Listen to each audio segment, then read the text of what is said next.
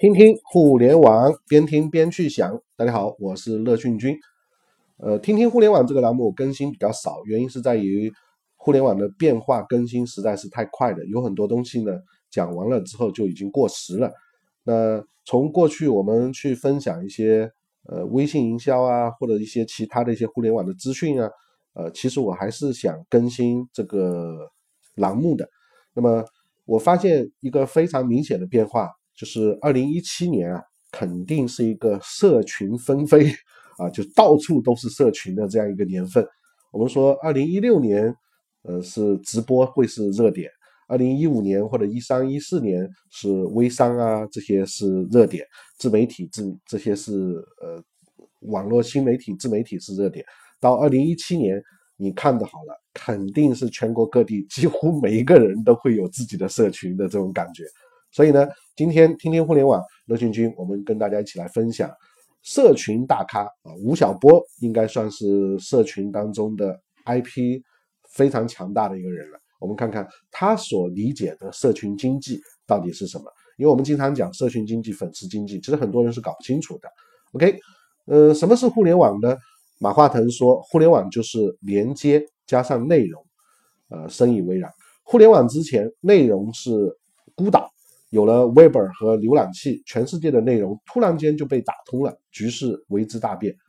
二十年前，Internet 进入中国，一开始被翻译为信息高速公路，算是非常实在的一个直译。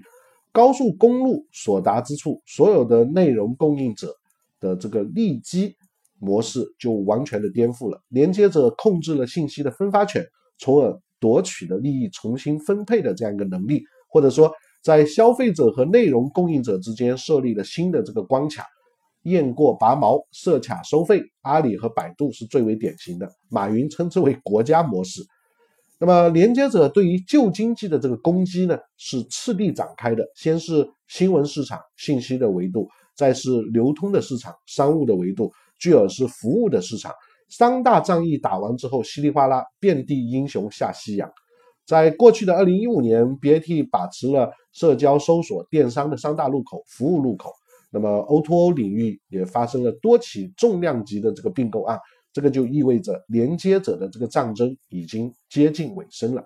也有人试图从硬件的这个角度开辟新的连接入口，比如说雷军同学和贾跃亭同学啊，他们到底能否实现闭环？现在看来还是一个问号。那么钟摆悄悄地回到了内容端，从连接者看过去的这个世界和从内容者看过去的世界是两个完全不同的景象。在连接者看来，世界是平的，而且必须是平的，因此呢，他们才可能碾平一切这个信息不对称。因此，内容没有什么差别，只有商业估值的不同而已。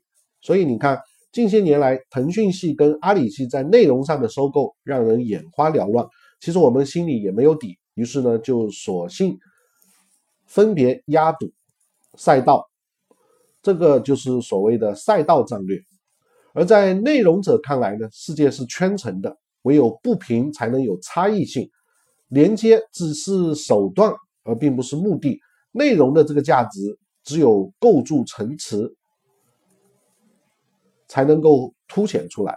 那么，对于连接者的这个抵抗。不是再建一个连接，而是用连接营造内生的这个消费者的这种关系。所以，早期新浪和网易的这个成功，近年来马云和马化腾的成功，对于内容者来说都是致命的这个诱惑。很多内容创业者死于对他们的效仿效和这个追随。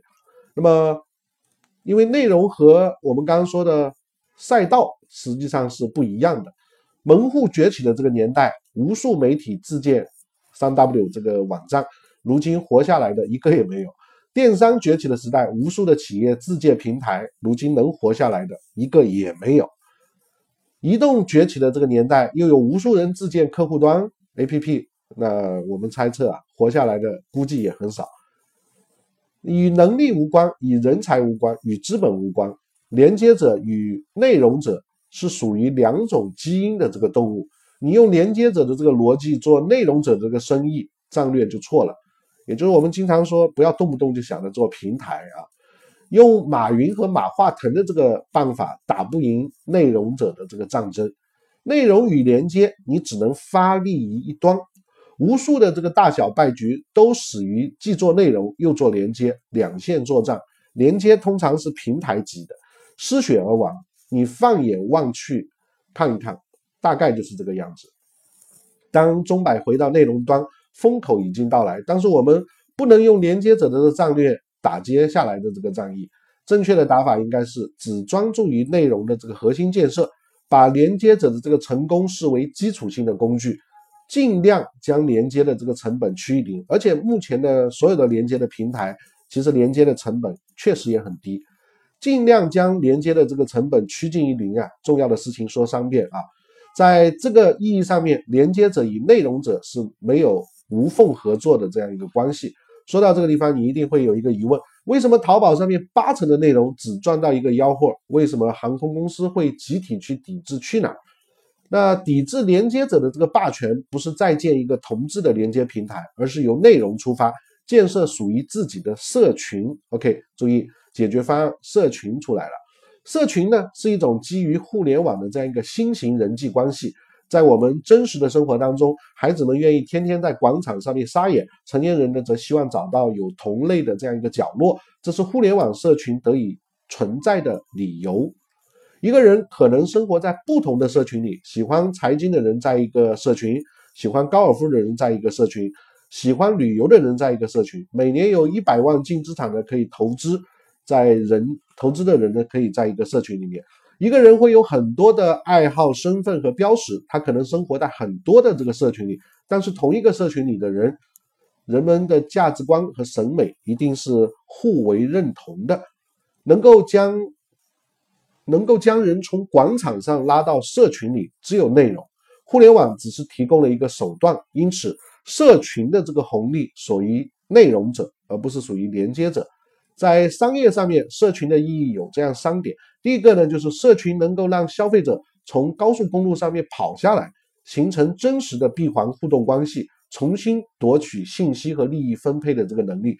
第二个呢，社群能够让互动和交易的成本大幅的降低，从而令优质的内容溢价得以实践实现，而消费者的支付也得以下降。那么第三个呢，社群能够内生出独特的共享内容，彻底改变内容者与消费者之间的这种单向关系，出现凯文凯利所谓的这种产销者。阿里或者京东并没有改变商品跟人的这个关系，微信也没有改变信息跟人的这个关系，但社群模式也许可以改变商品以及信息和人的这个关系。我们甚至可以把社群经济看成是一场后市场经济模式，也就是所谓的。交易互动先是建立在价值认同的前提之下，商品和人的关系倒置为人和商品的这样一种关系，在这样的环境里面，内容的大范围定制和生产的柔性化就可以实现了。所以在二零一六年，我们会看到内容变现、知识创业会成为热点。二零一七年，你会发现社群会成为这个整个的核心，就是这样一个原因。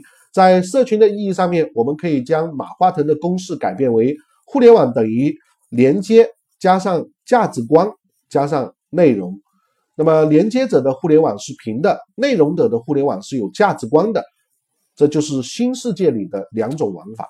价值观的这个切入，将微妙的改变平台的流量分发模式，以内容连连的这种方式把人群切分出来。在这个过程当中，连接者的作用。将以基础设施提供者的这样一个身份出来，社群的连接度会越来越大，那么超级平台连接者的话语能力就会慢慢的降落。那么价值观的传播跟认可呢，对于拥有价值观的族群是最为有效果的。也就是说，理性的中产以及知识爱好者爱好者会在未来的社群经济试验当中成为最主流的势力。那甚至于我认为说。知识型的创业者首先会从社群开始实践实践，在这个意义上来说，得屌丝者得天下的这个互联网铁律已经有点过时了。那么以得屌丝者得天下，通常得天下，我们通常是以免费的东西切入啊，吸引大量的流量去构建平台，再用平台的这个效应去整合所有的资源。那这个在这个社群的时代，有可能会发生比较大的变化。我们更重要的是要聚合同样价值观的人群。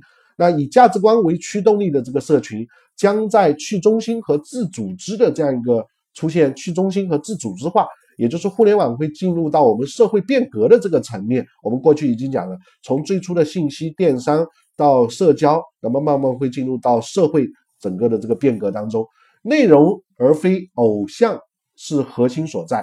圈层之内的专业者被尊重，优质商品，无论是精神层面的或物质物质层面的这个价值会被放大。借助互联网的工具革命，社群的扩张会惊人的提速，而真实交互的边际成本却会不会提高。这才是真正意义上的内容者的这个春天。在二零一六年，认知技术和区块链技术的这个普及，将让工具变得越来越智能和高效。连接者霸权不会在短期内消失。